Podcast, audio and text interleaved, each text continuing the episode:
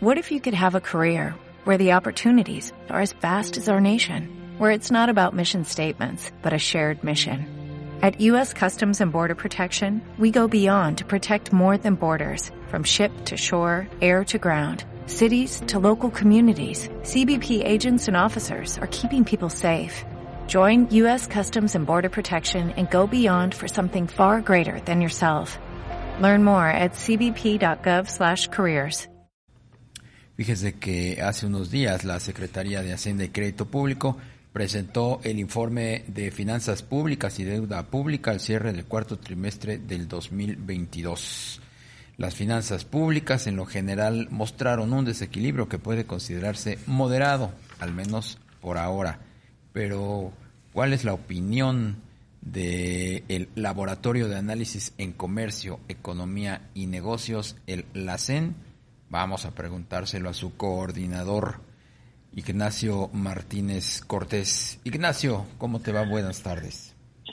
Eh, Darío, excelente tarde. Pues mira, eh, con relación a lo que precisa este, Hacienda, pues digo, que, puede ser la Secretaría con relación a este informe sobre el Estado que guarda las este, finanzas que mensualmente o trimestralmente, sea el caso, reporta al eh, legislativo. Permíteme eh, irme a, la parte de la microeconomía para poder este, eh, precisar la parte referente a, la, a lo que estaría captando en términos de contribución la Secretaría de Hacienda.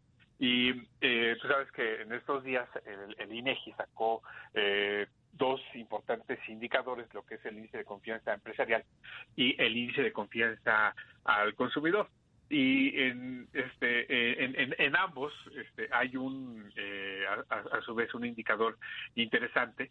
Eh, por ejemplo, el del consumidor este, que precisa las posibilidades en el momento actual de los integrantes del hogar comparadas con las de hace un año para realizar en los próximos 12 meses compras sobre muebles, televisores, lavadoras, aparatos electrodomésticos, vamos, este, eh, eh, principalmente eh, bienes duraderos para el, hogar. Y aquí es donde está el, impacto este Darío porque el consumidor le está diciendo al empresario que solamente de 10 aparatos que estaría produciendo solamente va a estar en posibilidades si bien va Darío de comprarle tres no este y esto a su vez pues eh, también se refleja en la otra parte de del, empresario, en, en, el rubro de la situación eh, eh, de inversión de la empresa, y es aquí donde está el semáforo en rojo, Darío, porque la inversión de la empresa de, de, de 100 dólares que el empresario o 100 pesos que el empresario quisiera invertir, solamente está en posibilidad de invertir, si bien nos va, 29 pesos. ¿sí?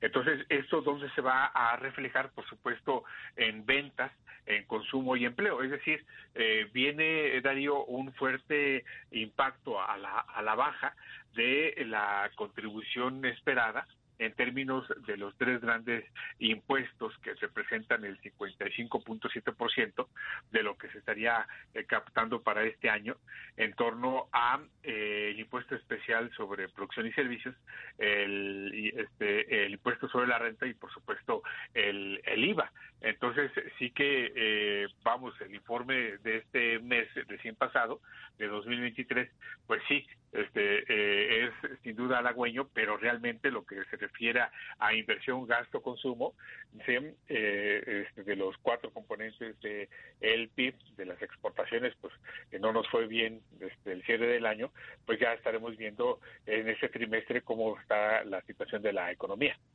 Por supuesto, Ignacio, buenas tardes. Te saluda Rogelio Varela. Ignacio, en ese sentido, la alternativa a partir de lo que nos comentas de pues un consumidor cauteloso que pueda esto impactar en la recaudación tributaria, ¿cuál sería la alternativa entonces para el gobierno? Eh, eh, mira, este, eh, aquí vamos a, Rogelio, vamos a, tener el, el, próximo jueves otra noticia ¿no? Este, donde seguramente Banco de México estará incrementando en 50 puntos base, este, eh, estaremos llegando este, a, a, a 11% de la tasa de interés y esto va aún más a presionar la, la, la inversión, principalmente inversión fija bruta, este, equipo y maquinaria de, de, las este, em, empresas. Y también eh, pues esto se va a reflejar en la débil eh, en el débil comportamiento eh, industrial que, que, tiene la empresa tomando en consideración de que con el dato que nos da en, en INEGI en, enero con relación a diciembre pues se tuvo una reducción de menos 0.3% la, la parte referente a la a la inversión. Y uno de estos aspectos es especialmente el incremento de la tasa de interés que encarece aún más el dinero, este, encarece más la parte referente a préstitos, hipotecas, eh, eh, eh, financiamiento a la, a, la, a la empresa. Y esto también se va a reflejar en que el consumidor aún va a ser más eh, cauteloso, se, está inhibiendo el, el, consumo. Por lo tanto, reitero, esto le va a pegar en eh, esta parte referente a la contribución que se estaría recaudando en la parte de estos tres grandes impuestos. Dijiste que ¿Tú esperarías un incremento de 50 puntos base? ¿Tú eres de la idea de los 50 puntos base? Porque el consenso de los analistas anda en un cuarto de punto, ¿no? Para la, reunión del Banco de México. Pues mira, aquí este, viendo cómo está la parte referente a la eh, inflación en enero con relación a, diciembre, que nuevamente volvió a incrementar, es decir, este Darío, eh, pues estamos nuevamente en los niveles inflacionarios de agosto. Eh, por supuesto, en diciembre eh, disminuyó este, con relación a agosto un punto porcentual, pero en enero volvió a, eh, incrementar. Yo soy de, este, de, esta idea de que estará llegando en 50 puntos base y quizá ya para las próximas este, dos tres meses este, tendríamos eh, por lo menos eh, eh, un, un, periodo sin aumento de, de, tasas. Si vemos aquí la parte referente a lo que también se dio en los bancos centrales europeos, este, hubo un fuerte incremento. Si México no tiene un incremento en, en la parte referente a tasas, pues este, eh, sí estaría quedando fuera con relación a la competencia que se da en materia de inversiones con Estados Unidos. Definitivamente. Ignacio, y el tema de la deuda pública, que pues bueno, todo el mundo maneja sus cifras, el gobierno dice que pues no ha subido, incluso que bajó, los ah, analistas del sector privado dicen por el contrario que sí se ha endeudado al país. ¿Y cuál sería el balance que hacen desde la CEN? Bueno, pues mira, este, estamos en la, en la, parte referente de lo que permite eh, la ley, este, eh, como dice Hacienda, estamos eh, casi este, al límite, ¿no? En 49.4% este, con relación a el, el, PIB.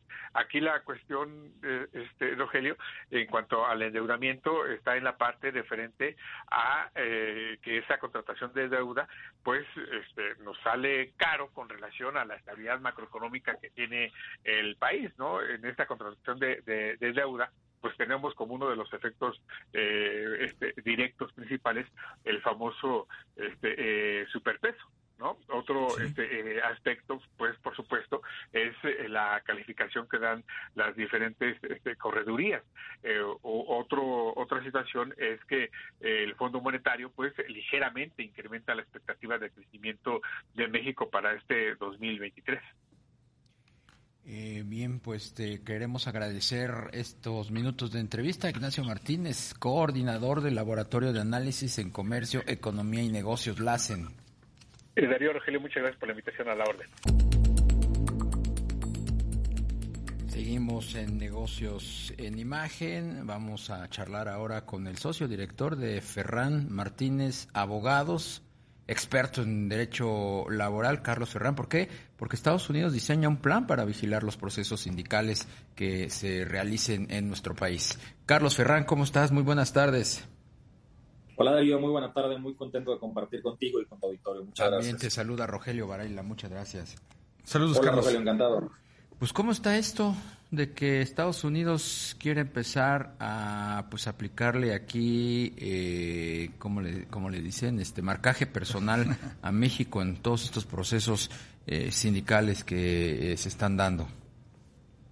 En realidad sí, eh, Darío, es, un buen término, yo diría, futbolero para denominarlo, eh, pero francamente no es nada nuevo, ¿no? Recordar que esto tiene su explicación y su génesis en el TEMEC, ¿no? De repente como que no tenemos tan presente eh, que uno de los aspectos más importantes para que hoy tengamos un tratado comercial con Estados Unidos y Canadá, pues pasa precisamente por el tema laboral, ¿no? Ustedes recordarán que por mucho tiempo, mientras estuvieron las negociaciones para tener el tratado comercial que hoy tenemos, una de las grandes peticiones, por no decir presiones de nuestros socios comerciales y puntualmente de los Estados Unidos de Norteamérica, era que México tuviera un mejor sistema de justicia laboral y una auténtica democracia sindical, ¿no? Y esto no es, esto no es que fuera eh, simplemente un cúmulo de buenas intenciones de Estados Unidos, ni mucho menos. Esto tenía un objetivo muy claro que era que México finalmente se acercara a pagar mejores salarios a las personas trabajadoras. Ustedes saben que México, si, si por algo se ha caracterizado en el tema laboral, es precisamente por los bajos salarios que pagamos, ¿no?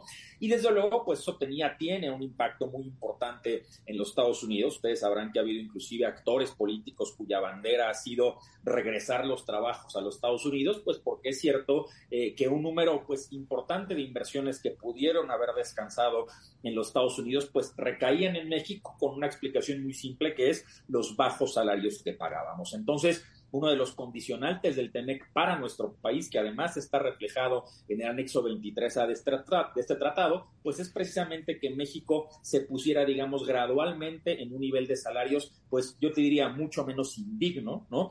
Y no hay manera de tener, digamos, salarios dignos si no es a través de una adecuada democracia sindical y de la vigilancia de los procesos democráticos para que las personas trabajadoras eh, pues puedan escoger a sus representantes y evidentemente una adecuada negociación colectiva tiene que derivar tarde o temprano en mejores salarios. Esa es la explicación. Claro.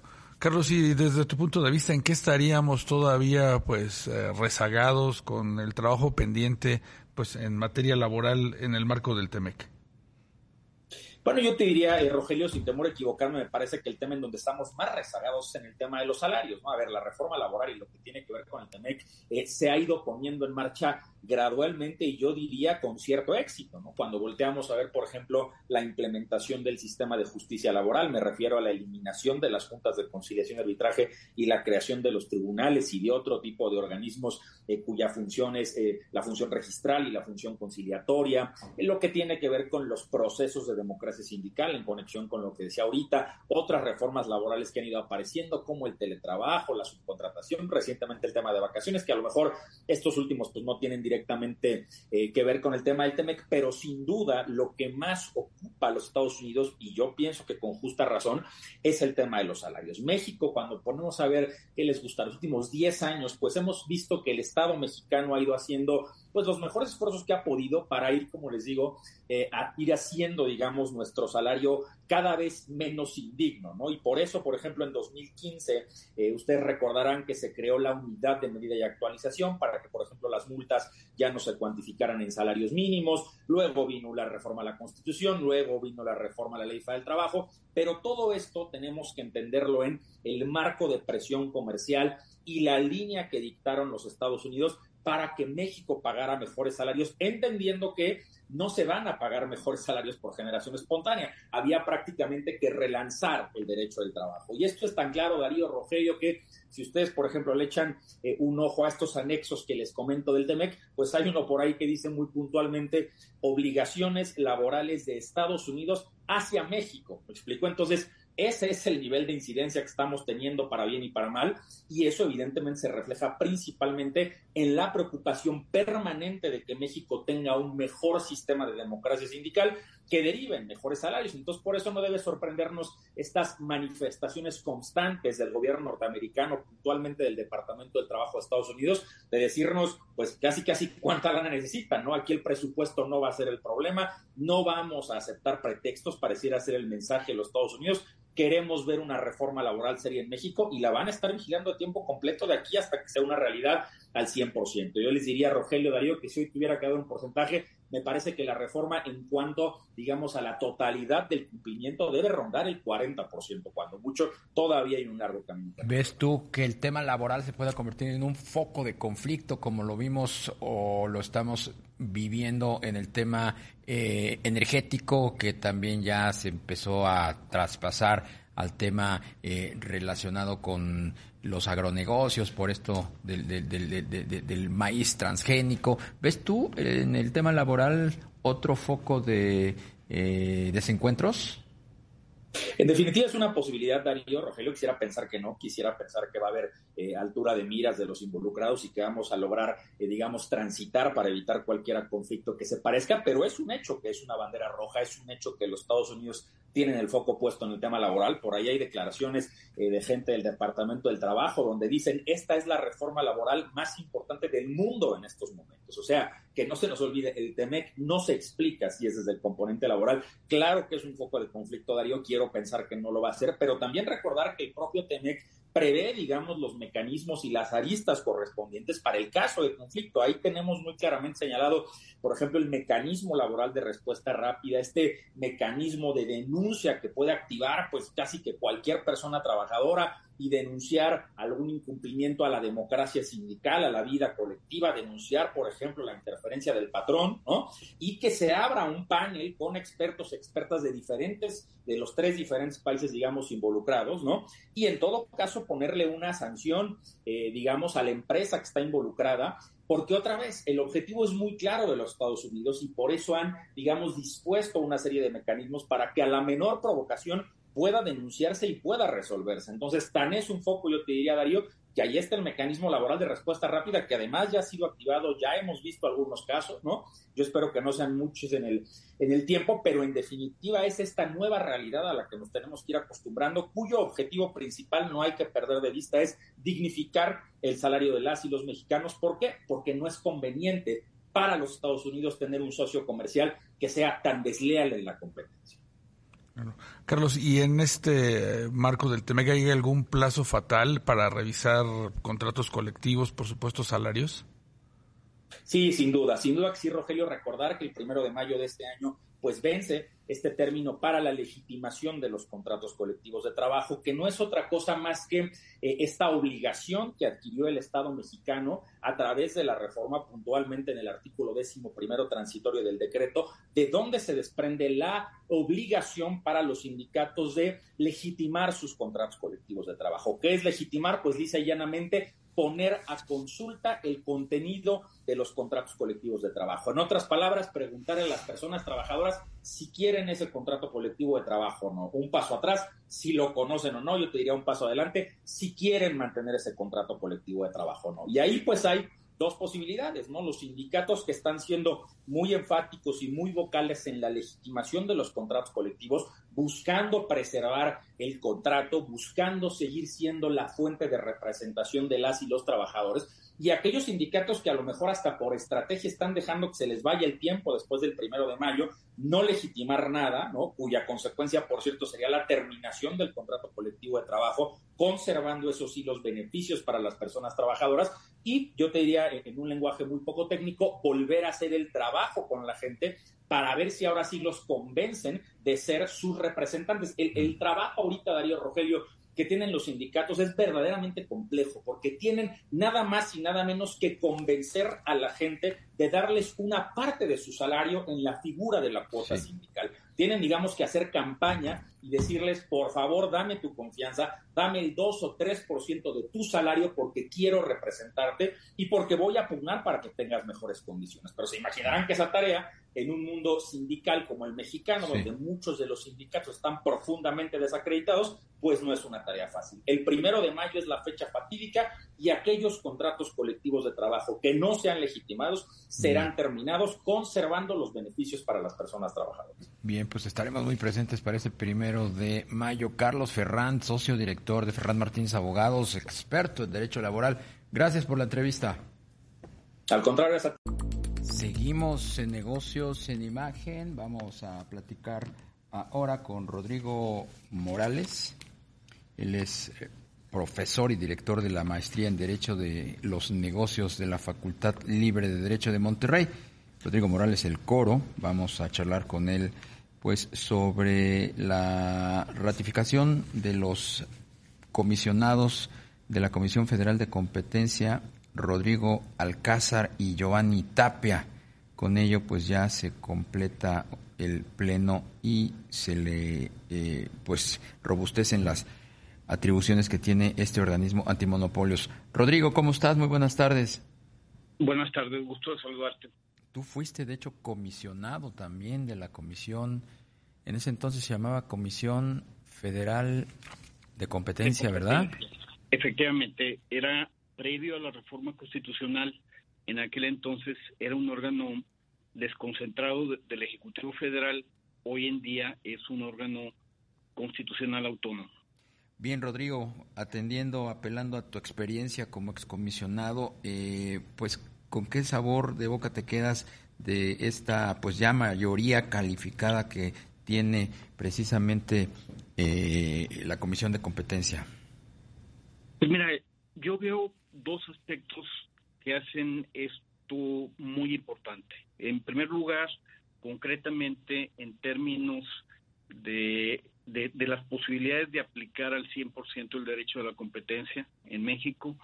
Y en segundo lugar, eh, el, el triunfo del Estado de Derecho, porque digamos aquí se tuvo que forzar al Ejecutivo a cumplir con su obligación mediante una controversia constitucional, eh, la cual decidió la Suprema Corte en favor de la Comisión de Competencia. El primer aspecto, la comisión que hasta hace poco tenían nada más cuatro comisionados, estaba imposibilitada para tomar ciertas decisiones. Procesos como el de evaluación de condiciones de competencia o eliminación de barreras a la competencia no podían mover, seguir adelante porque requieren el voto de al menos cinco comisionados. Entonces, esos procesos tuvieron que quedar suspendidos con el costo que ello tiene en términos pues del mandato constitucional de, promover condiciones de competencia. También eh, la comisión estaba imposibilitada para eh, emitir o para reformar disposiciones regulatorias que también requiere cinco comisionados. Entonces, el primer aspecto importante es que estos procedimientos eh, van a seguir su curso y, la comisión, pues bueno, nuevamente se fortalece. El segundo aspecto que te mencionaba, creo que también es muy importante. Sea, creo que el Estado de Derecho gana cuando la Suprema Corte de Justicia le dice al presidente, tienes que cumplir con tu parte en el proceso de nombramiento de los comisionados. Tú, tú conoces muy bien el proceso de nombramiento. Eh, tiene una primera etapa técnica donde los candidatos se someten a una evaluación muy rigurosa, es un procedimiento único en México, me parece. Eh, y una vez que tienes a los cinco candidatos con mayores calificaciones, se somete el presidente para que elija a uno de ese grupo. Luego pasa al Senado para su ratificación lo que hizo el Ejecutivo Federal desde hace dos años fue básicamente sentarse en las listas. Tenía las listas de candidatos y simplemente eh, no enviaba su propuesta al Senado. la Constitución no le impone un plazo determinado, pero la Suprema Corte estableció que es obvio que, él tiene que cumplir con esa obligación en un tiempo razonable. Creo que es preocupante que el Ejecutivo Federal haya tratado de dinamitar a los órganos por esta vía. Eh, el, IFETEL está en una situación similar. Eh, pero yo creo que lo importante es que el diseño constitucional es tan fuerte que finalmente tuvimos este, este desempeño que creo que es favorable para la certidumbre de los negocios y, y para un entorno económico más transparente. Claro. Rodrigo, buenas tardes. Te saluda Rogelio Varela. Rodrigo, ahora que ya está completo el pleno de COFESE, ¿por cuánto tiempo estará así? ¿Vienen, eh, digamos que, eh, cambios en ese sentido de que se termine el periodo de alguno de los comisionados? No, no, este, la próxima eh, vacancia de un comisionado me parece que se da en el 2025. Entonces, digamos, ya los nombramientos que tenía que hacer la actual administración federal eh, terminar. Entonces, eh, será el próximo presidente de la República a quien le tocará, me parece, en el 2025, eh, elegir y postular al Senado eh, algún hombre después de, del proceso técnico que comentaba. Eh, pero yo creo que la elección es muy importante. Yo creo que ningún ejecutivo federal, cualesquiera que finalmente quede, va a volver a tratar de, de realizar, digamos, este tipo de estrategias que realmente eh, es un incumplimiento con la Constitución. Quisiera decirlo de alguna otra manera, pero, pero no, no encuentro. Claro. A propósito de la Constitución, eh, ¿ves tú a una Comisión Federal de Competencia sólida, robusta, con estos dos recientes nombramientos? Sí, primero creo que son perfiles interesantes. Eh, son dos economistas eh, eh, relativamente jóvenes, pero al mismo tiempo con una gran experiencia profesional. Eh, uno de ellos con, un servicio en, en, la función pública este, hasta hace unos días. El otro también había servido en la función pública estaba ahora en el sector privado, entonces creo que es una buena combinación. Creo que el, pleno de los siete comisionados eh, ofrece un buen mosaico, tres, eh, tres abogados, eh, cuatro economistas con diferentes experiencias. entonces, creo que, que sí tenemos una, una institución que pues ha demostrado ser sólida porque tiene un diseño institucional sólido. O sea, eh, digamos, todas estas garantías que están amarradas en la Constitución evitaron que sucediera con la Comisión de Competencia lo que desgraciadamente sucedió con la Comisión Reguladora de Energía, donde desgraciadamente eh, no tenemos la misma fortaleza institucional y pues ha terminado por ser una especie de oficialía de partes de la Comisión Federal de Electricidad y de la Secretaría de Energía. Creo que el problema del Ejecutivo Federal, de la administración actual, es que no ha entendido la importancia de la autonomía de los órganos de regulación económica. Va en beneficio del Ejecutivo Federal que estos órganos sean independientes, tanto de los regulados, obviamente, de las empresas reguladas, pero también de los poderes públicos. Le permite mayor libertad a los poderes públicos de hacer su trabajo y se asegura nuevamente un ambiente de, negocios transparente. Pues Rodrigo Morales, el coro, profesor y director de la maestría en Derecho de los Negocios de la Facultad Libre de Derecho de Monterrey, ex comisionado de la Comisión Federal de Competencia Muchísimas gracias por esta conversación. Un gusto platicar con ustedes. Igualmente, muchas gracias. Está por celebrarse el Día Internacional del Internet Seguro. Se conmemora el segundo martes de febrero, o sea, mañana. En ese contexto, en la víspera de esa celebración, se está reportando un aumento de 133% en los eh, ciberdelitos en el país. Vamos a platicar con Salvador Guerrero Chiprés, él es presidente del Consejo Ciudadano para la Seguridad y Justicia de la Ciudad de México. Salvador, ¿cómo estás? Buenas tardes. Buenas tardes, Darío. Me da mucho gusto saludarte. Buena semana a ti y a todos tus compañeros por allá. También te saluda Rogelio Varela. Gracias igualmente. Rogelio, igualmente. Saludos, Salvador. Salvador, eh, pues los delitos siguen aumentando, los ciberdelitos en el país, eh, con todo y las medidas de prevención y las campañas que asociaciones como la que tú encabezas, eh, pues han pugnado por hacer conciencia entre la población. Bueno, efectivamente, tal vez hayan aumentado los delitos y tal vez también haya aumentado la conciencia cívica digital que presupone que para eliminarlos hay que reportarlos, así que pueden estar ocurriendo ambas cosas. Por lo pronto es importante señalar que a nivel internacional estamos hablando de que los usuarios de todas las plataformas, desde donde se producen eventualmente las tentativas delincuenciales, pues son equivalentes a prácticamente dos veces la población total de China. En el caso de Facebook estamos hablando de más de 2.900 millones de personas. Y en el caso de México estamos hablando de 80 millones. Así que estamos, eh, en este caso, refiriéndonos a un proceso que implica enormes oportunidades, oportunidades económicas, educativas, de interacción, pero también implica vulnerabilidades. Y hay que señalar también que en algunas áreas en particular destacan estas. Menciono solo una de ellas, y que es que el 70% de las personas que reportan alguna tentativa o delito o ciberdelito que se consumó, eh, realmente pues eh, son mujeres. Entonces sí es eh, muy relevante señalar que hay grupos más vulnerables que otros.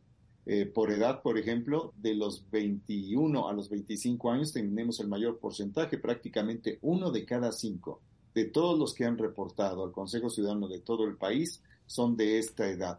Estamos hablando, para comparar los datos, comparando 2021 con 2022, de 16.074 reportes el año pasado contra 6.910 en el 2021. Entonces, estas son algunas tendencias, pero insisto, son dos corrientes. Una que es denuncian más personas porque están más conscientes y no quieren que quede impune. Y por otro lado, efectivamente, pues está creciendo la dinámica delictiva que se ha desplazado a Internet. Claro. Salvador, ¿y cómo se da esta coordinación desde el Consejo Ciudadano con pues otros entes, otras entidades dedicadas precisamente a vigilar el, ciberdelito, como la Policía Cibernética? Bueno, de hecho tenemos una relación muy cercana con quienes están en el segundo piso de la Secretaría de Seguridad Ciudadana, allí en la calle de Liverpool, porque es precisamente donde se inauguró apenas hace unos cuatro meses, eh, pues yo diría que la más interesante y sofisticada área de inteligencia y ciberseguridad que hay de una policía estatal en México. Ahí tenemos una coordinación muy estrecha con ellos, con el área de ciberseguridad, también la tenemos con la Guardia Nacional, que por otra parte, hay que destacarlo, está presente en el gabinete de seguridad que encabeza la doctora Claudia Sheinbaum diariamente. También con ellos tenemos una interacción muy dinámica y también con la Secretaría para la Protección Ciudadana que encabeza Rosicela Rodríguez. Ahí estamos también vinculados con una serie de esfuerzos preventivos y también de coordinación. Y en concreto, sí apoyamos esto que se llama vigilancia o patrullaje digital, que supone que cualquier tipo de situación donde hay violencia, donde aparece extorsión, donde pueden aparecer drogas o eventualmente algunas transacciones fraudulentas en Internet son reportadas y en general se toma nota y eventualmente si hay más datos y denuncia, que eso es muy importante, promover la denuncia, se procede a la persecución del delito. Decías hace un instante, Salvador, que la carrera pues está más o menos pareja entre el avance de los ciberdelitos y la conciencia que se genera para evitarlos o para por lo menos eh, ponerse eh, eh, a buen resguardo. ¿Cómo se puede medir precisamente ese incremento en la conciencia de los usuarios de redes? Pues en el caso nuestro, eh, a partir de que desde hace cuatro años nosotros planteamos que es indispensable acompañar la seguridad material con una conciencia cívica digital para que se incremente preventivamente la seguridad digital, nosotros comenzamos a obtener pues más, más datos, más reportes. Por eso yo no podría de manera absoluta decir que ha habido más delitos. Lo que podemos decir es que hay más reportes. Entonces, comparado con el año 2019, estamos hablando en este momento de que tenemos prácticamente cinco veces más reportes de los que teníamos en 2019. Entonces, yo creo que es una, tú lo dices muy bien, es una competencia realmente entre, ¿están ocurriendo más delitos o están realmente los ciudadanos más dispuestos a reportarlo? Es muy difícil metodológico, metodológicamente determinarlo. Hay que recordar que hay una cifra negra enorme, particularmente en el caso, según nuestra hipótesis, de daños patrimoniales que son menores de 10 mil pesos, que prácticamente son del 70% de la población que reporta algún tipo de ciberdelito. Este segmento de la población tiende a preferir solamente platicar de ello, quizá para que otro no le pase lo mismo, como desahogo, como irritación que tiene algún tipo de salida catártica, pero en general no acuden al Ministerio Público. Así que hay una labor muy importante en ese sentido también. No sé si contesté a tu pregunta. Sí, claro que sí. Salvador, y en ese sentido, en esta misma línea de lo que pregunta Darío, ¿cómo fortalecer la cultura de la prevención? Muchas veces eh, observamos que en las redes sociales pues eh, la gente gusta por subir sus fotos en lugares paradisiacos, ¿verdad? Y, y buscando clics por actividades que realizan. ¿Eso hasta qué punto pues expone a las mismas personas a un ciberdelito? Es muy interesante y yo creo que aquí hay una respuesta que tiene un origen antropológico y también de los especialistas en comunicación. Las personas se comunican, interactúan con el propósito de completar, dicen algunos, su propia identidad y dicen algunos otros que eventualmente en esa apertura se ponen en riesgo. Entonces hay un proceso que conduce al ser humano a tratar de abrirse a esa comunicación y a veces lo hace con poca cautela. Entonces vamos dejando huellas en Internet de todas nuestras actividades y nos colocamos en una cierta situación de vulnerabilidad. Y hablo del tema de sextorsión, que hemos tenido un incremento muy interesante y desde un punto de vista, digamos, analítico, lamentable desde otro punto de vista, pero nos indica, por ejemplo, que los reportes de sextorsión ya no son ni siquiera en algunas eh, ciudades, en algunos municipios, pero dominantemente de mujeres. También aparecen ahora muchachos muy jóvenes que han caído en algún tipo de engaño, envían vía digital, especialmente Facebook, y WhatsApp, entre otras redes sociales, imágenes de ellos mismos y después son sujetos de extorsión. Yo mismo atendí un caso precisamente hace 48 horas sobre esto. Entonces está este tema también. Así que yo creo que hay que estar vigilante de lo que hacemos, con mucha cautela aprovechar la reactivación económica, pero también ser eh, vigilantes de lo que hacemos y no ser tan abiertos como a veces nos demandan las redes. Perdón. Salvador Guerrero Chipres, presidente del Consejo Ciudadano para la Seguridad y la Justicia de la Ciudad de México. Gracias por tu tiempo. ¿Te preocupas por tu familia? Entonces, ¿por qué darles solo huevos ordinarios cuando pueden disfrutar de lo mejor? Eggland's Best, los únicos huevos con ese delicioso sabor fresco de granja, además de la mejor nutrición, como 6 veces más vitamina D, 10 veces más vitamina E y 25% menos de grasa saturada que los huevos regulares, además de muchos otros nutrientes importantes. Así que, dales los mejores huevos. Eggland's Best, mejor sabor, mejor nutrición, mejores huevos.